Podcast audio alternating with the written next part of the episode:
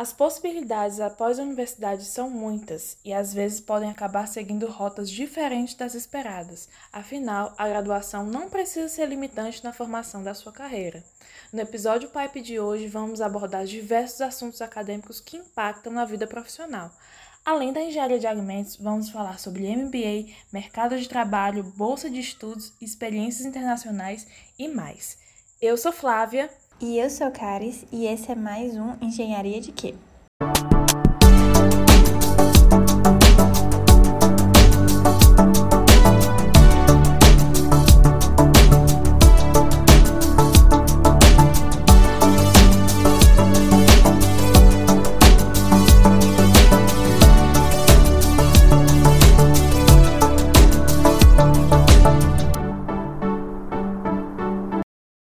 Da semana é Patrick Farias, graduado em Engenharia de Alimentos em 2018 e com MBA em Gestão de Qualidade e Engenharia de Produção.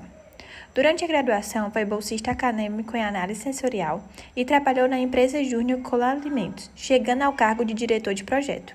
Estagiou e tornou-se supervisor de produção na M. Dias Branco. Atualmente trabalha como analista de operações de consultoria pedagógica pelo Sistema SAS de Educação. Olá, Patrick. Agradecemos por aceitar nosso convite. Oi, me chamo Patrick, tenho 27 anos, sou formado em Engenharia de Alimentos pela Universidade Federal do Ceará. Atualmente sou analista de operações da consultoria pedagógica no SAS. Cursei a graduação em Engenharia de Alimentos entre os anos de 2012 e 2018 e é um grande prazer estar por aqui conversando com vocês. Na, na M. Dias Branco por três anos, mas você acabou saindo, né? Você foi uma decisão de mudança de carreira mesmo, ou então foi outra oportunidade que surgiu? Como foi que aconteceu? Assim, para quem tem contato com processos de indústria, né, rotina de, de fábrica, sabe que é um negócio bem intenso, sabe? E querendo ou não, não é ainda algo muito valorizado aqui no estado, né? É, uhum. Falo também Brasil como um todo, né? É, trabalhar com chão de fábrica ainda é um processo que, que prende muito você. As oportunidades de crescimento são muito limitadas e e querendo ou não, é, se você tiver alguma aspiração de crescimento, você coloca assim muitos anos, sabe, para poder alcançar isso. Você pode planejar aí um, uma carreira aí a longo prazo. Você não consegue enxergar esses retornos assim a curto, médio prazo, né? Então assim, eu acabei optando por fazer essa mudança diária, né? Que é uma mudança diária, mas, mas assim, dentro do que é o core da coisa, né? É, você falar sobre trabalhar com processos e com pessoas é o que o engenheiro faz, né? É, tira é, só que dentro do que é a minha formação tira mesmo só a parte de alimentos do, da equação e fica a parte de operação e pessoas. Então ainda continua sendo isso, sabe? Então assim foi realmente uma decisão, uma questão mesmo de oportunidade. Né? É, já me sentia um pouco limitado onde eu estava? Acho que isso realmente é mais um, uma coisa que eu falo para vocês, né? Não, acredito que isso venha a ser algo interessante para se dizer, mas é, é, é realmente uma, uma busca por, por, novas oportunidades na carreira, sabe? Um crescimento. Acho que, que quando a gente olha muito também para essa nossa geração, a gente não se enxerga parado em um mesmo cargo por muito tempo, sabe? Eu acho que vem muito um desejo de crescimento e um crescimento também às vezes muito exponencial. Então, é, o jovem de hoje ele se prepara, ele estuda, faz graduação, MBA, cursos e mais cursos, e ele espera ver esse retorno acontecendo à medida que ele vai fazendo essas, essas, essas melhorias na carreira dele, né? E quando o seu emprego ele acaba não trazendo, é, respondendo a essa expectativa, eu acho que é o momento sim de pensar em mudar, sabe?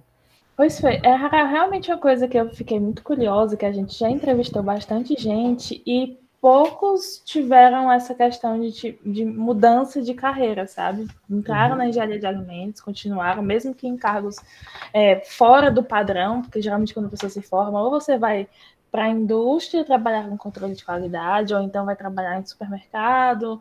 É, é, são os mais tradicionais, né? Pelo menos os que saem uhum. da UFC têm esses cargos mais tradicionais.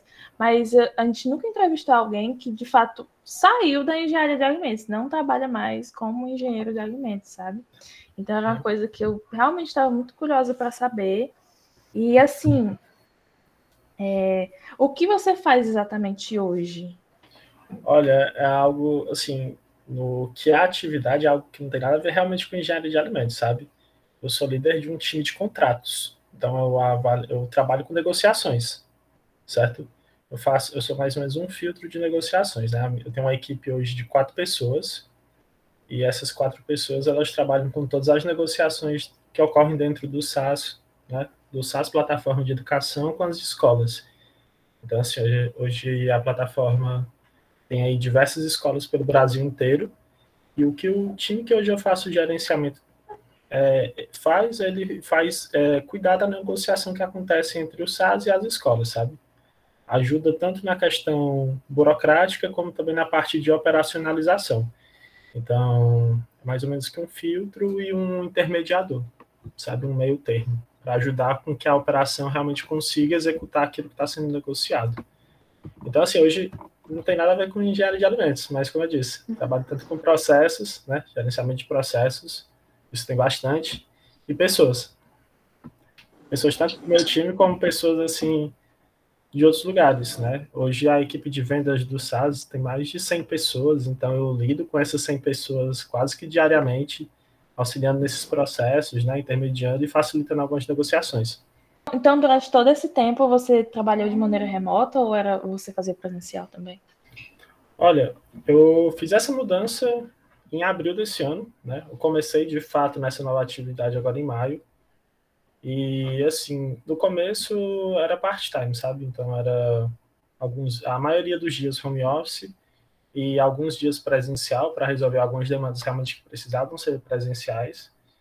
E hoje está sendo mais presencial do que o home office. Então, estão sendo três dias presenciais lá na sede do SAS, no escritório, e dois dias em casa.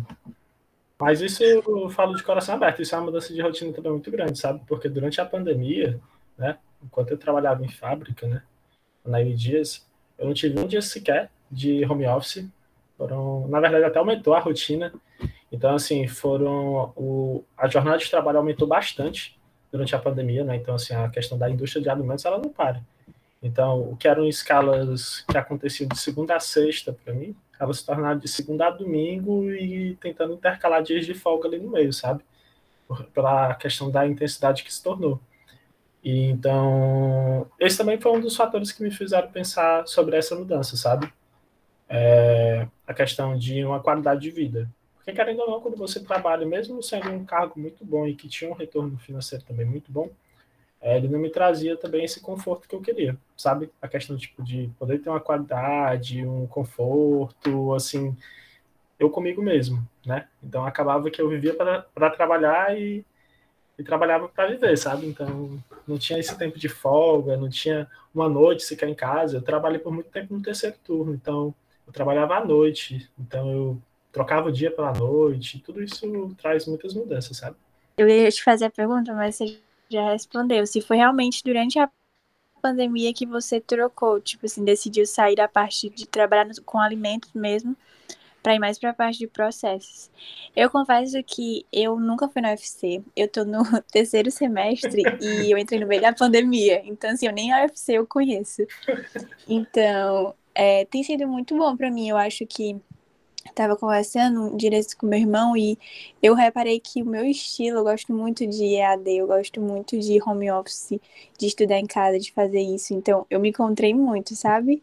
E eu achei muito legal essa parte que você falou sobre é, é ter essa rotina mais tranquila, né? Dias você continua tendo contato com pessoas, indo para empresa, né? Mas ao mesmo tempo você ter o seu home office, o seu conforto. Eu queria te, falar assim, realmente, dentro do SaaS, tu, é, algo que você aproveita da engenharia de alimentos, tem alguma coisa, por exemplo, nem que seja física ou, ou aqui, alguma coisa assim que não tem nada a ver com alimentos, ou realmente foi uma mudança assim de chave, não, eu quero outra coisa? Olha, é, quando eu estava na graduação de engenharia de alimentos, né, é, eu ainda tinha uma grade curricular que é totalmente diferente da que vocês têm hoje, sabe? Eu, eu vi a mudança da grade curricular acontecendo. Né? ainda participei de algumas reuniões, como com alimentos, né, para ver se a gente podia interferir de alguma forma nas reuniões de departamento, mas pô, pode ser feito pelo menos na época, né? Não sei como está hoje. Mas, assim, o curso, na época que eu estava, ele era muito técnico mesmo, sabe? Muito técnico para a parte de alimentos. É, a parte de engenharia em si é, também estava um pouco, um pouco não, eu falo muito desgastado, porque o que o curso tinha de engenharia era aquelas disciplinas obrigatórias, sabe? Cálculo, física, química. Então, tirando isso, o curso não era engenharia, ele era um curso tecnólogo com o nome de engenharia e, e, e sempre foi assim, né? Era uma grade, para ter ideia, era uma grade de 1988, ou seja, a gente tinha pelo menos aí quase 30 anos para é, utilizando uma grade que estava muito ultrapassada, né? Eu sei que teve uma mudança, mesmo com a mudança ainda não, eu, eu pelo que eu enxergo e pelo que eu vejo de mercado ainda não está o ideal, né?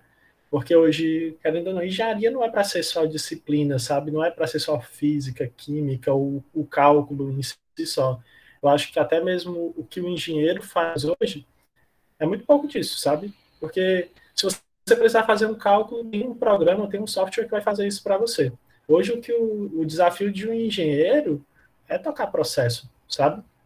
É olhar para o todo e ver o que, que ele pode fazer de melhor é alternar, é, é, ganhar tempo, é ganhar produtividade, entendeu? É alguma coisa. Então, o olhar do engenheiro hoje, é, ele precisa saber disso tudo, sim, né? É interessante porque você tem que conhecer a base de tudo, mas, mas assim, olha muito para esse lado, sabe? Então, assim, acaba que as disciplinas que eu creio que eu aproveitei mais da minha graduação e que eu uso até hoje, eram disciplinas que não eram muito ligadas para o departamento, sabe? porque eram mais disciplinas que você olhava para um todo e que fazia você pensar para isso, como, por exemplo, uma disciplina de administração de empresa, ou até mesmo a disciplina que eu, que eu mais gostava, né? E puxo o saco para isso, porque eu fui bolsista de lá por muito tempo, que foi de análise sensorial com a professora Carminha, porque ela nunca foi só a questão da graduação em si, sabe? Ela sempre olhava para o todo, ela olhava para o mercado, ela instigava para que a gente olhasse para isso e, e se questionasse, sabe? ela ficava muito agoniada quando você falava, tipo, ah, é porque a, a, disciplina tal, você não tem uso. Não, tem uso sim, agora você tem que realmente saber usar. Então, ela, ela, ela cutucava muito da gente isso, sabe, de como usar isso.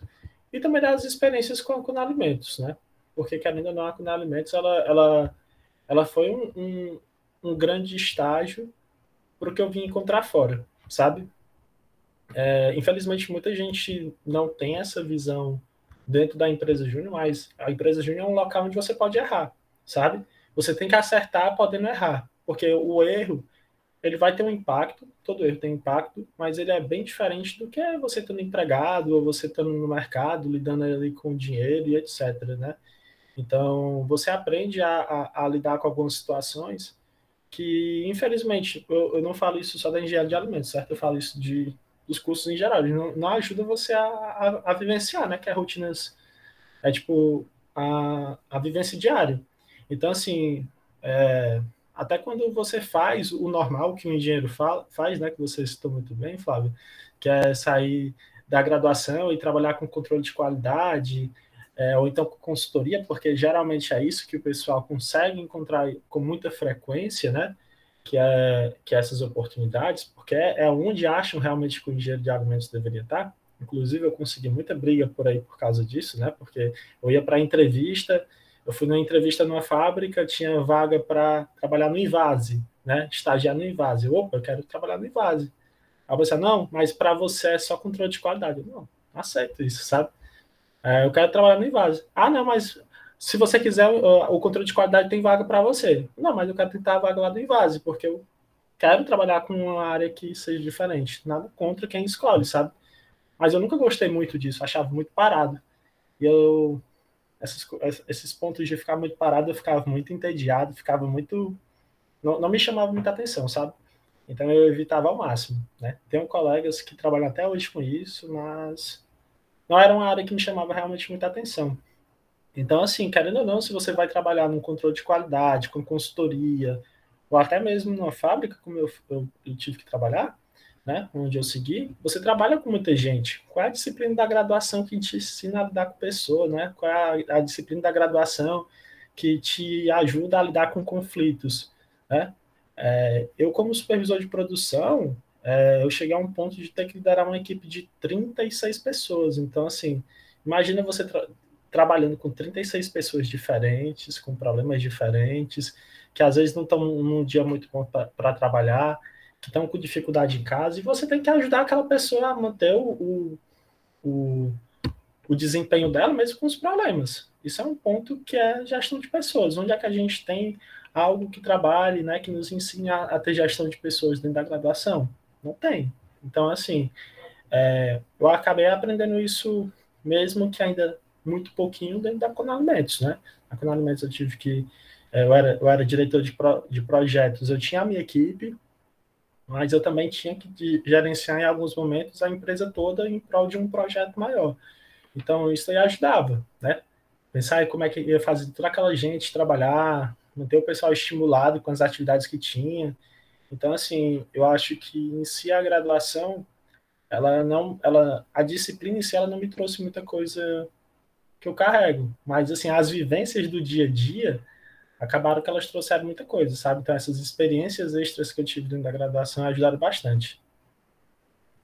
Pois é, isso aí é uma coisa que eu acho um pouco falha, sabe? Do, do, dos cursos de uma forma geral. No caso de engenharia, a grande parte dos engenheiros vão se tornar líderes de alguma forma, né? E a gente só coloca assim: use as suas horas complementares para você fazer o que você quiser e pronto, sendo que as horas complementares, pelo menos na UFC, são mais voltadas, elas pontuam mais se você for para pesquisa. Quanto essa parte de extensão, quanto essa parte de desenvolver outras pessoas, que seria a maior parte do mercado, fica assim, né? Ah, não vou investir aqui porque aqui eu não vou ter uma recompensa rápida, digamos assim, porque realmente é um pouco sofrido você ser de empresa júnior, uma coisa assim.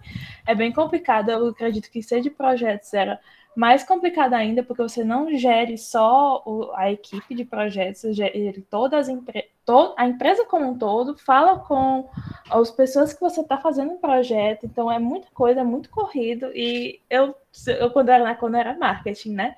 Assim, meu Deus do céu, me coloco em todo canto, menos em projetos.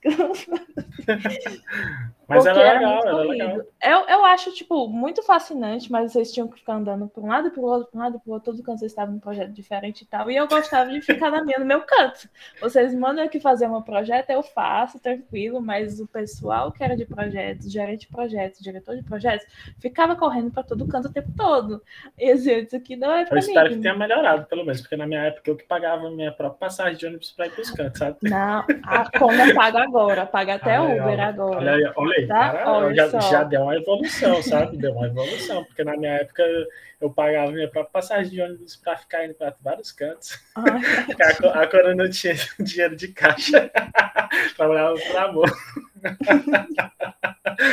Mas eu entendo o sentimento. Mas agora paga, agora paga os lanchinhos, paga o Uber, aí, é, tá muito aí. melhor. Tá muito melhor.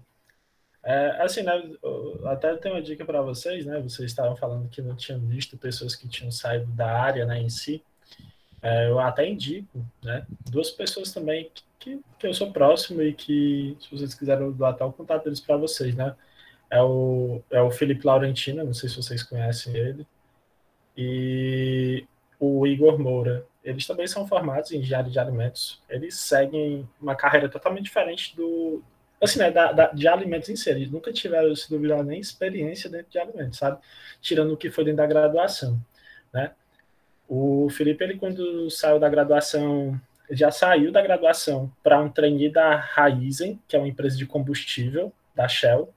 Hoje ele trabalha com a parte comercial da, da Shell, então ele trabalha com venda, é, organizando postos de combustível, né, assim, no Brasil inteiro. Ele é coordenador de marketing, alguma coisa assim.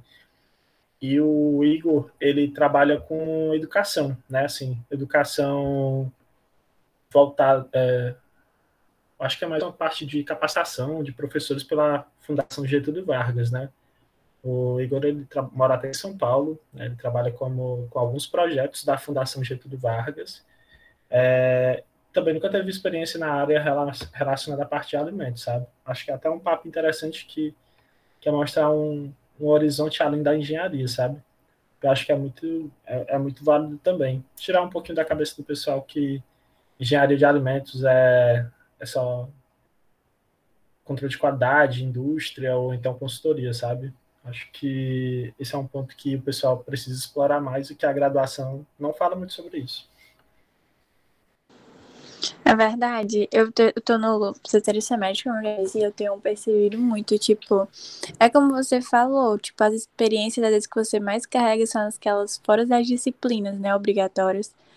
E desde o começo eu conversava com as meninas, com a Flávia e algumas meninas do podcast, e elas me falaram muito sobre a questão dessa experiência fora, né? Até mesmo de é, dessas horas complementares, o quanto isso traz de experiência para você, né? Dentro da graduação e para o que você vai querer fazer lá na frente. Mas para começar com as perguntas que a gente já mandou no roteiro, eu queria que tu falasse como foi que você escolheu o curso de engenharia de alimentos. Certo para escolher o curso de engenharia de alimentos foi, foi bem engraçado, sabe? Eu entrei em 2012.1, se eu não me engano, foi o segundo ano que o Enem foi escolhido para. foi utilizado, né, como ferramenta para entrar dentro da, da universidade. Então, assim, até o segundo semestre do meu terceiro ano, é, eu tinha zero de certeza do que eu ia gostar de fazer, né? Fazia aqueles testes de aptidão, né, de carreira para ver o que dava. Sempre apontava para engenharia e era algo que me chamava a atenção, né? É, mas eu sempre ficava na dúvida. Tem muita engenharia para fazer, então o que que eu, o que que eu vou escolher, né? É, no caso, e aí na época eu namorava e, uma, e essa minha ex-namorada, ela falou assim, ah, tem uma graduação que eu acho tua cara. É, mas assim, foi, foi, foi bem, de um jeito bem besterol mesmo, sabe? Meus pais, eles têm, trabalham com a parte de alimentação, meu pai tem um restaurante, sabe? Mas era algo que eu nunca queria trabalhar com, né? Então ela disse assim, ah, teu pai tem um restaurante, tu gosta de química e tu é bom em cálculo, por que tu não vai fazer engenharia de alimentos? Aí eu, engenharia de alimentos, nunca ouvi falar disso, né? Aí comecei a pesquisar, comecei a pesquisar, e gostei, né? Não pela parte de trabalhar no restaurante do meu pai, porque isso até hoje eu tenho uma agonia, jamais trabalharia, né? Jamais seria empresário. Desculpa quem gosta dessa parte, mas ser empresário é, hoje, no país que a gente vive, infelizmente, não dá, não. Então, é, gostei, né? E virou meu farol. Quando eu fiz o Enem, é, a minha nota foi 720. Isso dava para entrar em algumas engenharias, né? É, a engenharia de alimentos dava para entrar com folga. Só que aí todo mundo falava assim, né? ah, por que tu não bota uma outra engenharia? Porque vai que tu gosta. E na época você podia colocar a segunda opção e você podia entrar nela. E se você fosse chamada para a primeira, você podia escolher depois de, de passar para ela, sabe? Então eu tinha colocado engenharia metalúrgica como primeira opção, nada a ver. E depois coloquei engenharia de alimentos, né? Mas engenharia de alimentos, como era o que eu queria, eu já comecei a frequentar a aula logo nos primeiros dias. E quando eu falei para os meus pais que eu ia cursar engenharia de alimentos, como acho que boa parte dos pais nunca ouviram falar nisso, falavam engenharia de quê? Então, tipo assim, é, zero de apoio, né? Quando eu falei para meu pai, ah, passei para engenharia de alimentos, ele, tudo bem, você tenta de novo no próximo semestre, se quiser fazer cursinho eu pago. Aí eu falei assim, não, pai, história, é, é o curso que eu quero fazer ali. Mas, meu filho, isso daí pago bem, você vai conseguir sobreviver fazendo isso daí? Eu disse, não, isso daí é uma coisa que eu vejo depois, mas, mas é o que eu quero fazer, né? Falei com a minha mãe do mesmo jeito. Você tenta de novo, né? Falei com a minha irmã, você tenta de novo, né? Continua estudando. E eu, poxa, para o UFC que eu queria, mas zero de apoio, né, dentro de casa, então eu fiquei muito chateado na época, mas eu, não, vou comer a bronca, vou fazer isso, né, e meu pai por muito tempo ainda ficou, você não quer estudar mais um pouquinho, fazer outra coisa, né, e assim, é, muita gente pergunta até hoje, sabe, se eu faria uma outra escolha, mas eu não me vejo fazendo outra, outra graduação não, tá, acho que assim, a, a engenharia de alimentos, apesar de, de todos os poréns e das dificuldades, né, que o aluno sabe que tem, né, eu acho que toda graduação tem isso, né, tem dificuldade, mas quando você se identifica e quando você vê propósito no que você está aprendendo, né? Quando você enxerga um horizonte, você você fica feliz. Então hoje é, eu sou feliz com a minha escolha lá atrás e eu não faria outra escolha, sabe? Seria engenharia de alimentos de novo. Muito legal o seu ponto de vista. Eu achei engraçado porque eu tenho uma história parecida. Porque é muito difícil alguém que não ouve, que não é da área conhecer a engenharia de alimentos, né? Mas a gente olhando aqui o seu currículo, que é um, um currículo extenso. Assim que você entrou na graduação, você acabou entrando para o Ciências Sem Fronteiras, né? Então pôde fazer uma partezinha da faculdade no exterior. Conta para a gente como foi a experiência. Certo. É, ainda tem uma parte que está escondida no meu currículo entre os Ciências Sem Fronteiras do início, tá? Quando eu entrei é, na graduação, no meu primeiro semestre, aí apareceu lá uma história de uma bolsa chamada Jovens Talentos para a Ciência. Não sei nem se ainda existe ela até hoje, né? Que era tipo para alunos do primeiro e segundo semestre. Estava sendo também o primeiro ano que ela acontecia. É, fui, né? Fiz a prova, ninguém dava nada, né? Ninguém sabia o que era, mas eu fui assim, ah, eu quero fazer, vai que passe, né? E passei.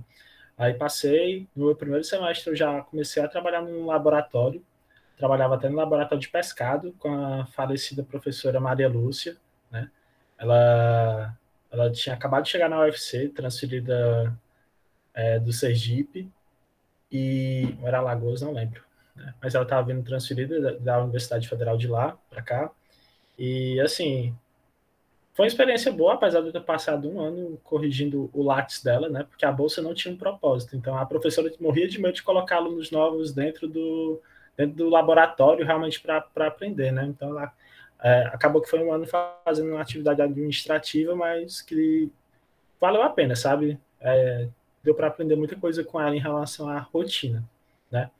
E aí, é, no meu final do meu segundo semestre, é, já tinha ouvido falar do Ciência Sem Fronteiras, só que muitos alunos falavam que ah, isso daí não acontece, não dá certo, ninguém vai, porque você precisa saber falar outra língua. E como eu não tinha comprovado né, que eu sabia alguma coisa de outra língua, que no caso era inglês, é, eu me inscrevi para Portugal, sabe? E aí eu lembro que eu me, eu me inscrevi, outra colega minha da graduação, né, do meu semestre, que a gente era muito amigo, se inscreveu também. O restante da nossa turma, né, dos, dos meus amigos, do meu grupinho, estavam dizendo que iam se inscrever, mas não foram, porque não acreditaram no programa, sabe? Ah, não vai dar certo, muito difícil e tal. Aí eu lembro que com poucos dias que eu tinha me inscrito, é, eu recebi um e-mail falando que tinha mais de 30 mil pessoas inscritas para Portugal. Então, tipo, não vai dar certo. Aí uma semana depois, ah, já que tem tanta gente inscrita para Portugal, é, vamos dar a oportunidade para vocês mudarem a escolha de vocês. Podem escolher qualquer país do mundo que a gente vai ajudar vocês com a língua. Só que ninguém sabia o que era esse ajudar, né? E o que era, na verdade? O programa ele mudou o que ele estava querendo, deixou de ser algo só é, pesquisa e ensino, né, para você morar, vivência, etc., e passou também a ser linguística. Você tinha que ter uma proficiência em outra língua, então mudou o objetivo, ou seja, o que foi que aconteceu? Acabou com Portugal, não existia mais Portugal no Ciência Sem Fronteiras começaram a colocar a gente para todo lugar do mundo. E aí foi nessa que eu me inscrevi para Portugal e eu fui parar, fui parar nos Estados Unidos, sabe? Aí não estava dando nada sobre ir, morrendo de medo, né? Tava só indo, só que aí um dia do nada recebi um e-mail perguntando: cadê seu passaporte? Tá aqui sua carta para você ir atrás do seu visto. Aí eu, como assim, né? Atrás de um visto, né? E o mais engraçado é que eu e, a e essa minha colega, né, do meu grupo que se inscreveu, nós fomos parar no mesmo lugar, sabe? A gente foi para a mesma universidade, né, no mesmo período, então foi bem legal isso. E, e assim, morar no exterior, né? Na época eu tinha 19 anos. Eu nunca tinha passado mais do que uma semana longe dos meus pais, então assim, foi aterrorizante, mas ao mesmo tempo foi assim, foi uma virada de chave realmente na minha vida, sabe? Foi onde eu aprendi a ter mais responsabilidade em relação à rotina, né, vida pessoal, é, morava com muitas pessoas diferentes, né? Tive a oportunidade de não conhecer só pessoas americanas, mas onde eu morava tinha gente do mundo todo, então assim, contato com cultura e etc. E foi lá onde também eu mudei a minha mentalidade. Até então eu pensava que eu ia querer terminar a graduação, iniciar um mestrado, doutorado e fazer um concurso para ser professor, sabe? Queria fazer isso. Mas lá trabalhando com pesquisa foi onde eu descobri que eu queria trabalhar com indústria, sabe? Eu, foi onde eu, eu ficava botando esse farol. Eu quero trabalhar com pessoas, eu quero trabalhar com processos, eu quero entrar na indústria. Assim, o Ciências Sem Fronteiras acabou já faz alguns anos, né? Infelizmente, ninguém mais pode ter essa oportunidade de, de pelo Ciências Sem Fronteiras, de estudar no exterior. Mas é muito interessante ouvir de alguém que teve a oportunidade de participar do projeto, né? Depois que você participou do Ciência Sem Fronteiras, eu fiquei muito curiosa a respeito do Ciência Sem Fronteiras ainda. Que tipo de projeto você fazia lá? Era mais focado na linguística? Que pesquisa você realizava? Pronto. É, quando eu fui, como teve essa mudança aí da estrutura do programa, né, e a parte de língua se tornou algo obrigatório, e eles mandaram realmente pessoas que tinham zero de conhecimento da língua, sabe? Então, acabou que você se inscreveu, você realmente quer ir, você pode ir para qualquer lugar do mundo. Então, teve pessoas da engenharia de alimentos que passaram dois anos na China. Então, assim, quem é que tem algum conhecimento em chinês? Mandarim, né? Ninguém. Então, ela foi lá e aprendeu. E foi o que aconteceu comigo. É, eu passei seis meses num anexo da Universidade do Arkansas, né? Que era um centro que era preparado justamente para isso, para pessoas do mundo todo chegar, aprender o inglês, né? Vivenciar né, o inglês, porque era inglês 24 horas do tempo lá. E, e assim, a partir disso, eu poderia aplicar, a partir de um certo nível que eles considerassem justo de inglês, eu poderia começar a ter aulas dentro da universidade, ter a, rotina de uma pessoa dentro da universidade normal, né? Passar a ter aulas da disciplina do que eu estudava. No caso lá não era engenharia de alimentos, era food science, né? Ciência de alimentos, mas ainda assim eram disciplinas muito boas e com uma estrutura muito boa, realmente em comparação ao que tem aqui.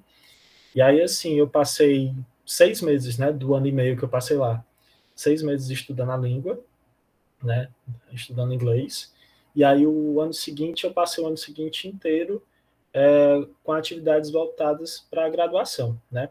E aí, é, um dos objetivos para quando está lá é você arranjar um, um, estágio de verão, né? Tem uma época lá chamada de summer, né? O summer break. E durante o verão você deveria conseguir um estágio. Só que é, esses estágios, você geralmente você é, já marca um ano anterior para você fazer no ano que vem. E quando a gente chegou lá, como isso não tinha sido dito, era muito difícil para conseguir um estágio em alguma empresa, sabe? Praticamente impossível, porque as empresas já fechavam o processo seletivo, né? Não tinha mais vaga para estágio, né? Então, assim, eu comecei a correr atrás, e aí um, um amigo americano falou assim: ah, dentro da universidade tem algumas vagas dentro de centro de pesquisa. Você não se interessa, não? E eu, não, não interessa. Aí eu comecei a conversar com os professores de departamento, e lá onde eu morava, era muito conhecido por, por ser, ter um centro de pesquisa, um dos melhores do mundo, em arroz. Não sabia disso, né? Caí lá de paraquedas. Então, assim, eu conversei com o professor, é, que era um professor de uma disciplina minha, e ao mesmo tempo ele era o chefe do departamento de pesquisa em arroz, né? Depois eu vim saber que o cara era basicamente assim o deus do arroz no mundo, né? Então a pessoa que mais sabia de arroz no mundo era, era esse meu professor. Então, assim, é, eu conversei com ele, perguntei, ah, será que eu não poderia é, ficar aqui ajudando? Aí ele, aí ele começou a perguntar o porquê de eu querer isso, aí eu falei, olha, eu tenho uma necessidade de um estágio, não consigo mais, então eu queria ver se eu poderia utilizar a experiência dentro do seu centro de pesquisa para servir como estágio, né? E aí ele super gostou da ideia, né? É, por incrível que pareça, né? Os americanos em si, eles não têm essa vontade toda de trabalhar com pesquisa, muito fora disso. Então, basicamente, quase todo mundo que trabalhava dentro dos laboratórios eram pessoas de outros países, né, poucos americanos. Então, esse professor, ele me ajudou muito. E, assim, assim que eu entrei mesmo, na, comecei a frequentar as disciplinas, ele já me colocou para acompanhar, né? Que era um programa de processamento de arroz, né? Então, do, do período que eu comecei, né, na universidade mesmo, que foi em, em janeiro de 2014. Até meu último dia dentro da universidade, né, dezembro de 2014, é, eu fiquei dentro desse centro de pesquisa, auxiliando nas, na, em algumas pesquisas né, de pós-graduação em secagem de arroz. E, assim, lá, não só voltado para a parte de pesquisa, né, mas a pesquisa em si, ela é muito voltada para mercado. Então, assim, não era só pesquisar arroz, pesquisar os processos de arroz dentro das indústrias. Então, eu conheci muitas indústrias, né? Então, ele me levava para conhecer é, as indústrias de processamento de arroz que tinha lá pela região, ou em outros locais nos Estados Unidos, nos Estados Unidos ele me levou para viajar com ele. Então, assim, eu tive uma oportunidade muito boa, sabe? E a partir dali abriu essas portas também para outros brasileiros que também passaram a trabalhar com pesquisa, né? É, entraram nesse centro comigo mais quatro brasileiros, né, para trabalhar lá. Eu consegui puxar mais quatro pessoas comigo. Para outros centros foram outras pessoas, pessoas conseguiram vaga em centros de outros estados. Então, durante esse período de estágio, né, acabou que é, o brasileiro passou a fazer pesquisa fora, mas, como eu disse, era uma pesquisa muito diferente, sabe? Não era uma pesquisa voltada para publicação de artigos e, e só. Era uma pesquisa realmente voltada para a prática é, como a gente pode melhorar é, a rotina disso dentro de uma indústria. Então, a gente fazia isso, pesquisava, fazia todo o levantamento, tinha plantas piloto dentro da universidade que possibilitava a gente fazer isso de uma forma mais, é, mais assertiva. Você falou que queria muito estar é, tá trabalhando em fábrica, você está na M. Dias Branco, né? E Onde você trabalhou, no que setor você trabalhou, como foi a experiência de trabalhar na indústria? Assim, dentro da eu tive uma sorte que eu encontrava em outras indústrias que eu estava aplicando para estágio, sabe? Então, é, até como eu tinha comentado é, que vocês, né, vaga em outras indústrias, não dizendo que para o engenheiro de alimentos era só dentro do controle de qualidade, se eu quisesse era aquilo. Então, assim, na M. Dias Branco, a vaga de estágio que eu tinha tentado era uma vaga para trabalhar com controle de processo, sabe? Era sistema de, de, de gestão industrial. Então, assim, era algo que eu nunca tinha visto, mas que estava dando uma oportunidade para engenheiros de alimentos trabalhar. E como envolvia né, uma rotina dentro da fábrica, eu tinha aplicado, né? É, quando eu fiz essa entrevista para estágio lá, tinha muitos alunos do curso né, que estavam tentando, e aí eu não passei, né? Aí eu não passei, recebi a resposta que não tinha passado, beleza. É, na época surgiu uma outra oportunidade totalmente fora da engenharia de alimentos, né? De estágio, que eu estava procurando, porque eu estava precisando de dinheiro na época, né? E eu estava querendo fazer alguma coisa a qualquer custo. Então eu fui, né? Já sabendo dessa resposta negativa. Só que aí, tipo, Uns dois meses depois, eu recebi uma ligação da M Dias, né, dizendo assim: ah, tem uma vaga dentro da área da indústria. Você tem interesse? Eu, bom, tenho, né? Mesmo estando trabalhando é, entre estagiar fora, né? Com algo que era diferente, mas e, e estagiar dentro da área com algo que eu realmente queria, que era indústria na época, não pensei nem duas vezes, né? Eu aceitei. Então eu fui para a entrevista, né? Então na entrevista eu fiquei sabendo que pela aquela entrevista anterior, né? Eles tinham achado meu currículo, assim, né, o meu perfil muito mais fábrica do que em si a parte de, de controle de documentos, que era o que a vaga falava, né? A vaga anterior. Então, assim, eu já entrei realmente dentro da, da parte de fábrica mesmo, sabe? O meu estágio foi dentro da parte de fábrica. E o legal é que quando eu entrei, é, eu vi que tinha muitos engenheiros de alimentos dentro da fábrica em si, né? Não era no controle de qualidade. O coordenador que me, que me selecionou, né? Na época ele era coordenador, ele era formado em engenharia de alimentos pela UFC. Tinha outras pessoas dentro da fábrica, né? Cargos de supervisor de produção, que eram engenheiros de alimentos, né? Não eram muitos, mas já tinha. Então, para mim, aquilo por si só já era uma vitória, né? Então, eu passei a almejar aquilo, né? Opa, vou fazer o meu estágio aqui, que era dentro da parte mesmo de produção, auxiliando em alguns processos de melhoria dentro da área de produção. Comigo entraram mais dois estagiários, uma, mais uma pessoa da engenharia de alimentos e outra da engenharia de produção, né? E assim, foi muito legal, porque como estagiário eu tive a oportunidade de fazer projetos já que envolviam muitas pessoas, né? Então, assim, é... eu comecei um projeto lá que não tinha na época, que era de gestão da qualidade, né? em si não era controle de qualidade em si, era realmente a questão de gestão de processos, né? Olha lá, uma coisa que eu tinha dito que eu gostava muito, né, processo. Então, tipo, eu comecei a fazer aquilo por influência do, do meu coordenador na época, né? Disse, ah, eu acho que tem uma oportunidade muito boa aqui, que tal tocar esse projeto? Eu, eu aceitei, né? E dentro do meu estágio, com 10 meses de estágio, foi 10 meses? Foi. 10 meses de estágio, né? Teve uma seleção para supervisor, não precisava, né, para ser supervisor lá na M não precisava estar com a graduação concluída, né, mas eu já estava assim no, no, desespero mesmo da graduação, sabe, porque eu, já estava reprovando disciplina para não sair do estágio, sabe, porque se eu finalizasse, eu me formava e ia ter que sair do estágio. Então, assim, eu já estava pensando em reprovar disciplina para poder continuar no estágio, e aí apareceu essa oportunidade, né, então, assim, teve pessoas, muitas pessoas da M Dias tentando, né, outros estagiários também, e acabou que eu passei, né, para essa vaga de supervisor. Então, com 10 meses de estágio, eu consegui já uma vaga como supervisor de produção. E aí eu consegui me formar e, e trabalhar no, tranquilo, né? Patrick, conta um pouquinho é, o que faz um supervisor da, da indústria, na M. Dias Branco, no caso, que foi a sua experiência, e como foi a sua experiência como um todo na M. Dias? Olha, dentro da, da produção, né, pelo menos onde eu estava, né, na M. Dias, é, o trabalho do supervisor é um trabalho que abrange muita coisa, sabe?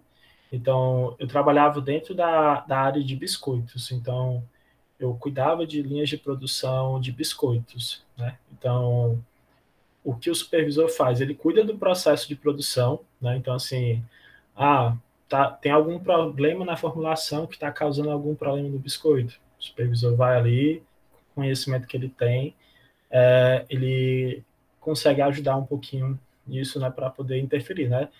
Claro, tem pessoas da área que conseguem dar um conhecimento melhor, mas o supervisor também tem um papel na tomada de decisão. É, uma máquina quebrou, não é o supervisor que vai ali e conserta, né? Mas ele tem toda uma tomada de decisão, uma cadeia de tomada de decisões que ajuda com que a parada seja o menor possível e, e a produtividade, né, da linha de produção continue alta, né? E também tem as pessoas, né? É, eu tinha o trabalho de gerenciar é, algumas linhas de produção. É, isso, em algum período, chegou a ser 35 pessoas que eu trabalhava, né, que estavam dentro da minha cadeia. Né, então, eu liderava diretamente 35 pessoas e isso é muito puxado. É algo que realmente a graduação eu não, nunca vi né, uma graduação que ajudasse realmente a você ter uma rotina assim, né, de cuidar de tanta coisa, como indicadores, processo, e pessoas. Né? Então, assim, foi uma experiência muito boa, porque me ajudou a ser multidisciplinar em, em diversos aspectos, sabe? Então, é, eu mergulhei realmente no conhecimento da parte técnica do negócio, né? Então, em relação a tudo que era de processo, eu já tinha um domínio muito bom, né? Muito pelo que a graduação também já facilitava e também para aquilo que eu pesquisava, né? Eu estudei muito para conhecer um pouco mais do processo e também das pessoas, né? Porque eu acho que o, o mais desafiador de tudo são pessoas.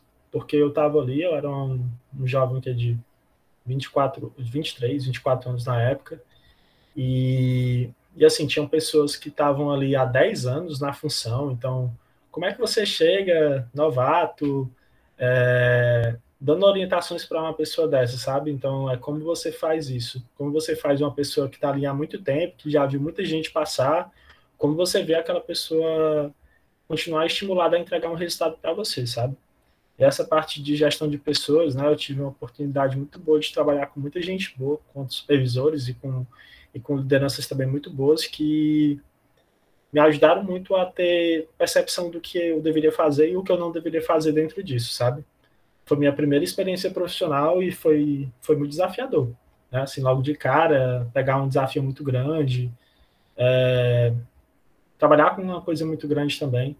Então, assim, era um processo que eu sabia que pessoas, às vezes, demoravam alguns anos para fazer, né? O coordenador da engenharia de alimentos mesmo, né? Que o coordenador, que era engenheiro de alimentos lá na época, que tinha me selecionado na, no dia que eu fui aprovado né, para essa vaga de supervisor, ele mesmo disse é, né, que tinha sido estagiário, mas que ele passou por diversas áreas lá até chegar ao cargo de supervisor, né? E que eu estava tava pulando um pouco esse processo, né? Então, que isso ia trazer desafios extras, né? Tipo, de conhecer coisas que eu não conhecia e ter que aprender isso muito rápido, né?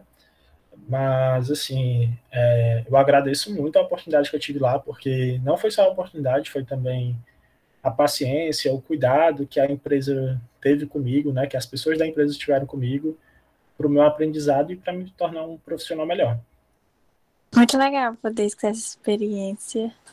É, E assim, falando agora sobre o curso de MBA que você fez, é, eu não sei assim, talvez seja um mito, mas para mim, quando eu escuto que alguém fez um curso desse, eu acho tipo o auge, assim, como se a pessoa realmente tivesse assim, fosse, sabe, como se fosse a nata, assim, sabe, as pessoas mais inteligentes, poucas pessoas realmente, não sei, talvez seja um mito. Eu queria que tu explicasse como foi esse, esse curso para você, é, se ela, esse título, né, entre aspas, assim, de ter um curso MBA faz diferença no teu trabalho, faz diferença no seu currículo.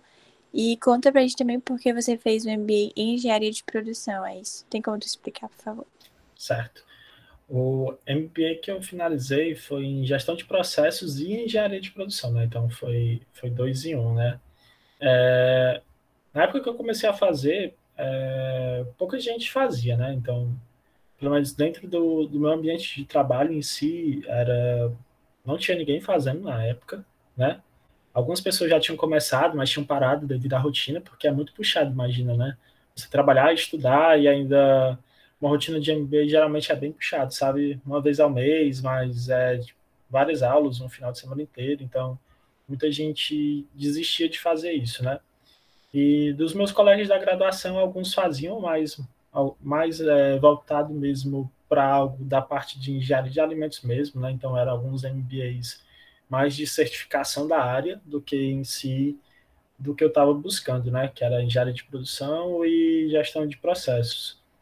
Então assim foi um MBA que, que na época eu vi como uma oportunidade muito boa, porque como tudo que eu fazia, né? Eu sempre gostei muito de ficar fazendo desenho de processo, sabe, para entender melhor o que que eu o que que eu estava fazendo, é, saber onde eu onde eu estava errando ou onde estava acontecendo alguns, algumas oportunidades de melhoria para poder impactar isso de uma forma melhor, né? E assim, durante mesmo meu MBA, eu consegui, com o conhecimento que lá eu tinha, eu consegui levar algumas coisas muito legais para mim da produção e que geraram muito resultado, sabe? E hoje, hoje eu vejo como um pré-requisito básico, sabe? Eu acho que você terminou a graduação, é, você procurar uma oportunidade, né? Independente do que você está se propondo a fazer, de fazer um MBA, é algo como pré-requisito mesmo. Assim como hoje eu acho que dentro, quando você sai de dentro da graduação, né, é esperado que você tenha pelo menos algum conhecimento em outra língua, né? Acho que o principal é inglês. Acho que hoje um MBA também ele se torna algo como complementar a sua graduação, sabe? Então, é, eu lembro que quando, quando eu voltei do Ciência Sem Fronteiras, que eu fazia algumas entrevistas, é, ter essa experiência de morar fora era como se fosse algo, meu Deus, né? Tipo, inovador, não existe e tal. Hoje, quando você olha, muitas pessoas já tiveram essa oportunidade de algum jeito, né? Então, acaba que você precisa fazer um, algo além disso, né? Ou ter é, alguma competência mais aflorada do que algumas pessoas que têm essa oportunidade para conseguir suprir é, essas necessidades, às vezes, que o mercado coloca, né? Ou que ele coloca como pré-requisito.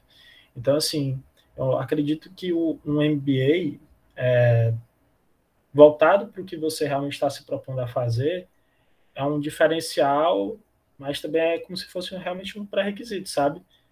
É muito bom que você tenha e, e que provavelmente vão estar tá pedindo como, como um pré-requisito para alguma vaga que você venha aplicar, dependendo de onde seja, sabe? Então, assim, é, hoje eu vejo vagas por aí que, que pedem conhecimento que provavelmente a graduação não te traz, que o MBA te traz. Então, é uma forma de você é, suprir aquela necessidade que a empresa tem, sabe? Opa, tem uma, uma graduação em engenharia de alimentos, mas eu fiz um, um, um curso extra aqui que é voltado para processos e que vai conseguir é, sanar aquela necessidade que a vaga está solicitando. Então, acho que, como eu disse, é um pré-requisito. Né? Eu acho que é essencial, é complementar e se torna mais ou menos um pré-requisito para o mercado de trabalho também. É, você falou muito da versatilidade da, da, engenharia de alimentos e como ser engenheiro é uma coisa que é, abrange muitas coisas. Esse ano você acabou por decidir é, outra profissão. Conta um pouquinho de como foi essa decisão e o que você faz hoje. Pronto. É, a pandemia veio e mudou a rotina de todo mundo, né? Então, assim, dentro da, da indústria, é, acabou que intensificou bastante as rotinas, né? Então, eu trabalhava à noite, eu trabalhava terceiro turno, né? Trocava o dia pela noite. Mas eu tinha uma rotina que me permitia trabalhar tranquilamente, né, de segunda a sábado, ter meu final de semana livre e etc. Com a pandemia, acabou que as rotinas dentro da produção aumentaram muito. É, eu cheguei a trabalhar de segunda, a, de segunda a domingo, sem parar, por algumas semanas, né, folgando uma, uma vez ou outra, por necessidade mesmo dentro da produção, sabe? E olhando para essas rotinas, né, eu ficava me perguntando onde estava realmente a minha qualidade de vida, né? Eu, eu estudei, eu me formei, fiz um, um MBA e eu ficava me perguntando em que momento chegava aquela parte onde eu podia aproveitar um pouco disso, né? Não falo nem só da parte financeira, certo? Acredito que a indústria em si ela paga muito bem, né? Mas ela também cobra muito de você, né? Ela suga muito de você. Então, acabou que para esse ano, né? Já fazia algum tempo que eu ficava me perguntando sobre essa questão tipo de, de ascensão, de, de mudança na carreira e é, quanto mais você almeja crescer, né, mas eu acho que mais é, é limitado as vagas, né? Então é, se torna mais difícil. Então, assim, acabou que onde eu estava eu enxergava oportunidades muito pequenas, sabe? E eu, eu pensava que eu poderia encontrar essa oportunidade de melhoria de carreira, né? Melhoria de rotina e de vida, é, saindo da área, né? Então, assim, acho que para quem está mais próximo de de se formar, ou quem realmente olha um pouco mais para isso, sabe que, que não é porque você é engenheiro de alimentos que você tem que estar inserido dentro de um ambiente de alimentação em si, sabe?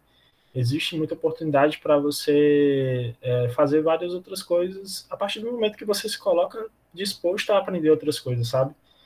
Então, assim, acho que uma coisa que me ajudou muito nessa, nesse processo de mudança foi network, né? Uma colega mesmo dentro do, de dentro da graduação da engenharia de alimentos, né? Que também hoje não trabalha na área, ela trabalha trabalha no SAS, plataforma de educação. Ela trabalha com gestão de pessoas lá. Então, assim, é uma área que foge totalmente assim do que é o curso de engenharia de alimentos, zero de afinidade com o que a gente faz dentro da graduação, né? E ela falou para mim que tinha uma oportunidade lá dentro, sabe? Tinha uma oportunidade de trabalhar dentro de uma área de operações, né? era bem diferente em relação a, ao que eu fazia na minha rotina como supervisor de produção. Na verdade, bem diferente, é até é, até brincadeira, né? Então, assim, eu, eu mudei em 360 graus assim a minha vida, né? Então, dentro do período de pandemia, eu não tive um dia sequer trabalhando de casa. Se eu não estivesse doente, era direto dentro da fábrica, então eu estava de férias, né? Então, assim, é, eu acabei mudando. É, hoje eu sou analista de operações. Eu tenho uma equipe bem reduzida em relação ao que eu tinha antes, né? Antes eu tinha aí 35 pessoas, hoje eu trabalho, eu lidero uma equipe de quatro pessoas, né? E hoje eu trabalho com operações da consultoria pedagógica, né? O SAS, ele vende sistemas de ensino os consultores eles fazem essas vendas para as escolas e o time que eu lidero ele cuida da, dessa parte de negociação, né? Valida essas negociações e auxilia para que tudo que está sendo vendido para as escolas parceiras do SAS é, seja operacionalizado de alguma forma, né? Seja operacionalizado da melhor forma possível, né? Para que nada escape. Então, assim, hoje eu mudei realmente bastante o que eu fazia em relação a antes, né? É, mas mantém muito do gestão de processos e gestão de pessoas, que são duas coisas que eu gosto bastante, né? De olhar para processos em si é, e conseguir ver oportunidades de melhoria neles, né? E trabalhar também com pessoas. Acho que pessoas são a engrenagem de tudo, né? Então, assim, você pode ter o conhecimento técnico que for, você pode ter é, a expertise que for, mas se você não for uma pessoa que consiga lidar bem com pessoas, muito difícil você conseguir se desenvolver muito bem como profissional, sabe? Porque em algum momento você vai precisar lidar com alguém. Então, assim, é, acho que esse foi um diferencial para conseguir me estabelecer bem onde hoje eu estou, né? É uma mudança que eu fiz realmente pensado, né? Era algo que eu queria. E hoje eu sou muito feliz com a decisão que eu tomei, sabe? Então, é, hoje eu tenho uma rotina que me satisfaz, eu tenho tempo livre para aproveitar é, minha família, minha namorada, meus amigos, é, me aproveitar também, né, cuidar um pouco mais de mim mesmo. Então, assim, foi uma, foi uma mudança de rotina que foi que foi planejada, sabe? Ela aconteceu do, num período bem difícil, mas foi, foi, foi planejado por mim. Muito legal saber que existe essa possibilidade de mudança, né? Que o importante é que você esteja bem onde você está trabalhando. É, tu pode dizer, com certeza que a experiência que você teve na Con Alimentos Júnior durante a sua graduação é, te ajudou muito, é, tem te ajudado muito hoje no seu, no seu atual trabalho. E como foi para você trabalhar é, na Cona como é, você participa da parte de projetos? Como foi? Algum, como eram os projetos? Como acontecia essa rotina? Como foi? Certo, eu vou começar do fim, depois eu volto para o começo, tá? Pergunta. É, na Cona Alimentos eu entrei lá como é, gerente de projetos, né? Depois do trainee. Então, eu trabalhava com alguns projetos que a empresa estava tocando, né, gerenciava esses projetos, gerenciava os membros da empresa para conseguir entregar esses projetos. Né. Na época, eu lembro que a gente fez até uma análise sensorial para uma empresa muito grande e que movimentou assim, um dinheiro que a Conalimentos nunca tinha visto na época. Então, tipo, foi uma, uma baita de uma responsabilidade. Então, assim, é, eu acho que dentro do que eu tive dentro da universidade, eu acho que a experiência com a alimentos foi realmente uma das experiências mais completas que eu tive, sabe? Porque não era só a graduação em si, não era só o conhecimento de uma disciplina ou de algum curso que eu tinha feito, sabe? Era realmente a prática daquilo, né? Era uma oportunidade de colocar aquilo em prática. Era a oportunidade de juntar o conhecimento que eu estava adquirindo ali no meu dia a dia, né, com a, a necessidade de um mercado de trabalho. Então, assim, sair para prospectar clientes, para negociar um contrato com um cliente, depois de fechado, de fazer aquilo acontecer, entregar, ver a satisfação do cliente com algo que eu estava fazendo, foi algo muito bom. E também tinha os desafios internos, né? É, trabalhar com outras pessoas, né? É, em prol de um resultado, depois de um tempo, é, eu fui diretor de projetos da Cunha Alimentos também. Então, como diretor de projetos, eu tive a oportunidade de subir um pouco mais isso, né? Eu gerenciava quem gerenciava os projetos. Eu participava das decisões estratégicas da empresa, né? E, e, isso mesmo sendo dentro do nível universitário, isso tem um peso, sabe? Isso faz você mudar um pouco seu mindset né? faz você olhar com um olhar mais crítico às coisas. E é esse olhar que muitas vezes, quando você sai da graduação você, e você entra dentro do mercado de trabalho, muitas vezes o aluno não tem, né? Então, assim, acho que foi uma oportunidade muito boa de desenvolver isso, né? Com, com muita seriedade, né? E a Cuno Alimentos, assim, eu agradeço muito porque foi uma, uma oportunidade que eu tive e que eu sei que muitos outros alunos da graduação não tiveram, sabe? E quando eu olho para outros colegas de curso, né, é, e vejo o caminho que eu trilhei, que eles trilharam, eu sei que poderia ter sido, o caminho deles poderia ter sido bem melhor trilhado se eles tivessem tido a experiência que eu tive, sabe, dentro da Conalimentos. E sobre é, a tua área de é, é, gerente de projetos. Como era desenvolver esses projetos? Se de uma forma resumida. Certo.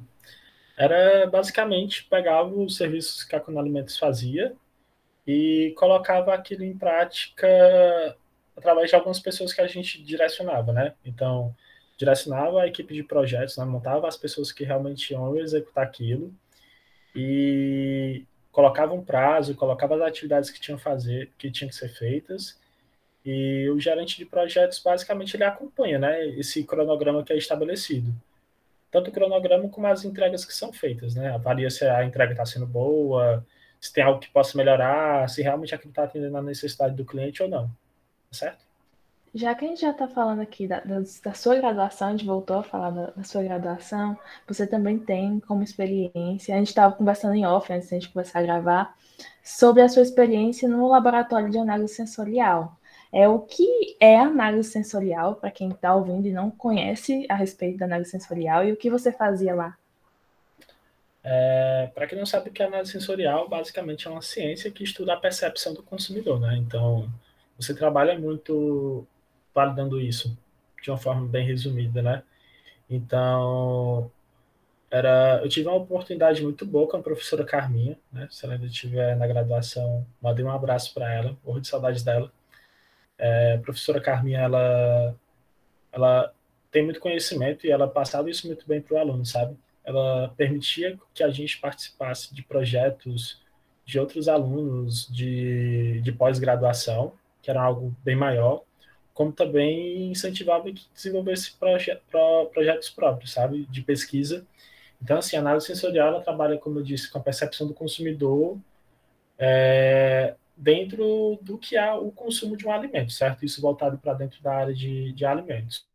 Mas existe análise sensorial para diversos tipos, segmentos de produto. Então, é, a gente, dentro do laboratório de análise sensorial, a gente fazia pesquisas para entender como uma, uma, formulação interferia no gostar de uma pessoa, né, que a gente chama de afetividade. É, se eu mexer, se eu trocar um ingrediente, será que isso tem algum impacto? Se eu aumentar ou diminuir a quantidade de sal ou de açúcar de um produto, é, o que isso é, tem, traz de impacto e, ao mesmo tempo, o desenvolvimento de novos produtos. Né? Eu acho que o desenvolvimento de um novo produto ele só é realmente válido para ser colocado para o mercado quando você tem é, a, a, análise da percepção do público-alvo. Então, assim, dentro do laboratório de análise sensorial e dentro da disciplina também de análise sensorial, era muito é, visualizado isso, sabe? Como era o desenvolvimento de um produto e como você faz para saber se aquele seu produto ele é aceito ou não pelo público-alvo dele. Então, assim, é, trabalhei em muitos processos, de, é, projetos de pesquisa que fazia produtos do zero ou tentava melhorar produtos que já existiam, né? Trazendo algum benefício em relação à saúde, que também é uma pegada que é muito importante hoje em dia, né? Não só desenvolver pro, produtos, mas desenvolver produtos que tragam benefícios para o dia a dia da gente, né? Então, assim, uma oportunidade muito boa que eu tive dentro da graduação e a professora Carminha foi realmente uma mentora muito boa que eu tive dentro do, dentro do meu dia a dia, sabe? Não só para a parte de pesquisa, mas também para a minha vida profissional, sabe?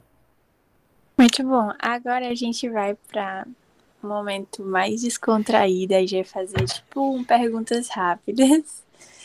E assim, é para falar o que vier primeiro na cabeça, tá? Não precisa pensar muito. Certo. A primeira coisa é é, o que você mais costuma fazer durante a graduação? Olha, eu gostava muito de ir para a cantina da antiga engenharia doméstica, que hoje deve ser gestão de políticas públicas. Ficava lanchando muito por ali. Ou então, no começo da graduação, ficava muito ali pela área das mangueiras, conversando com o pessoal, matando aula. Eu fazia muito isso, sabe? No começo da graduação, não indico, mas é muito interessante fazer também, sabe? É, é uma experiência boa. Acho que a, a graduação só é completa quando você vive tudo desde a parte mais extrema de estudos e etc., como também a parte de, de viver a universidade, conhecer pessoas, fazer links etc. Fica a dica para o pessoal que ainda não pôde participar da UFC dentro da UFC, né? É, já que a gente está continuando, das disciplinas que você fez durante a graduação, quais você mais gostou e quais você mais desgostou? Será que tem algum professor assistindo essa, esse podcast? Porque eu não quero me queimar com ninguém. É, brincadeiras à parte, é, acho que as disciplinas que eu mais gostei, né? É, estaria mentindo se eu não falasse da análise sensorial, né? Estou puxando aqui o saco, a sardinha da minha, da minha deusa Carminha. Então, assim, acho que foi a disciplina que eu, que eu mais gostei né, de ter feito, por, por tudo que ela me ensinou, realmente. É, mas teve também uma disciplina muito boa, que foi operações unitárias foi Operações Unitárias 1, na época eu fiz até com o professor Rafael Zambelli. É, na época, a metodologia de ensino dele tinha sido muito boa porque a gente tinha em relação à época, né? Então, assim, foi muito voltado para a prática e foi uma, uma pegada, né? Foi uma visão que estava começando a ser colocada na graduação, né? Eu espero que, que até hoje tenha mais pessoas que trabalhem nessa pegada de, de desenvolver a prática dentro da teoria também, sabe? Então foi muito legal isso. E a que eu menos gostei, né? Ai, meu Deus, eu vou, eu vou me sujar com alguém. Não, assim, as que eu menos gostei, não é nem por não gostar do professor em si, né? Mas na, no começo eu tive muita dificuldade com os cálculos, né? E com, e com a física e etc. Muito porque é, para o aluno da engenharia de alimentos sabe que não é um professor da área que ministra essa disciplina. Então, sabe que é um pouco mais complicado quando você faz essas disciplinas em outros departamentos, né? A mão pesa, o professor não sabe dosar muito bem a disciplina, é, você aprende cálculo como se você estivesse cursando uma, uma graduação de matemática. Você aprende física como se você estivesse cursando uma graduação de física. Então, assim, é, faltava um pouco de sensibilidade dos professores em entender que você precisava aprender, mas você não precisava se tornar um mestre na disciplina no primeiro semestre, né? Então, essas foram algumas das dificuldades que eu encontrei. E dentro do curso, qual foi a experiência mais engraçada que você já teve? Olha, hoje não existe, né? Tanto pelo contexto da pandemia, mas já no final da minha graduação não existe, já não existia mais, né? Em 2012, 2013, existia alguns eventos na, na universidade que era chamado de happy hour, sabe? Então, os happy hours eram eventos que eram proporcionados por cada curso, né? Então, assim, quase toda sexta-feira tinha um happy hour diferente em algum departamento diferente, né? Que era onde os alunos levavam caixas de som, bebida, né? E, era um momento para você conhecer a universidade, né? É, e às vezes você fazia isso tendo aula na sexta-feira à noite, né? Então eu lembro que uma vez é, eu e dois colegas, né, o Felipe e o Igor, saudades, abraço para eles também, é, a gente foi. A gente tinha uma aula de economia lá na FEAC, e que era uma disciplina que a gente tinha como obrigatória, né? Não sei se ainda hoje é. Então a gente foi fazer essa disciplina de, de economia, era na sexta-feira à noite, acho que era a aula. E quando a gente desceu lá no CH, tava tendo um happy hour lá, e a gente, ah, vamos tomar aqui um vinho. E esse um vinho se tornou dois vinhos, três vinhos, e a gente precisava ir para aula, sabe? E, e a gente foi para aula andando torto, sem saber onde estava. Acho que ninguém percebeu, não, que a gente tinha bebido para assistir aula, mas acho que foi uma das, das, das, experiências mais divertidas que eu tive, sabe? Assim, de contar, porque depois o pessoal ficou todo brincando. Ah, o professor nem percebeu que vocês tinham bebido para assistir aula. O professor só chegava perto da gente. E aí, rapaz, tá tudo bem? Foi, foi bem engraçado na época. Já que a gente já está falando de experiências engraçadas, dentro das disciplinas dos projetos do UFC, qual foi o projeto mais aleatório que você chegou a fazer? Projeto aleatório. Ah, eu não digo aleatório, né? Mas tinha algumas disciplinas que você fazia algumas coisas apenas para passar, né? Então tinha uma disciplina de uma professora que ela também não está mais entre nós, né? Não vou falar o nome dela, até porque ela já faleceu e tal. Mas, assim, é, era muito engraçado porque era conhecido que as aulas dela, a professora passava a aula dormindo, sabe? Ela tinha alguns problemas de saúde. Não sei se vocês já ouviram falar dessa professora por aí. Mas é, a gente precisava fazer um, um, uma apresentação em cima de um artigo científico que ela passava e, assim, acho que foi um dos, proje dos projetos mais aleatórios que eu fiz, porque eu lembro que, como a gente sabia que ela dormia, a gente pegou o projeto dela e a gente mudou para se tornar algo mais interessante, sabe? Então, ela não assistiu mesmo a apresentação, porque ela não estava em sala de aula, mas assim, o pessoal gostou, então em frente o que era os outros projetos, nosso ficou bem interessante. A gente pegou um projeto que era bem aleatório e tornou ele em algo mais divertido, né, para a turma e para o dia a dia. Então assim, no final deu certo que a gente também passou na disciplina, então cumpriu o, o dever de entregar o que a professora queria e, e também entregar conteúdo para a turma.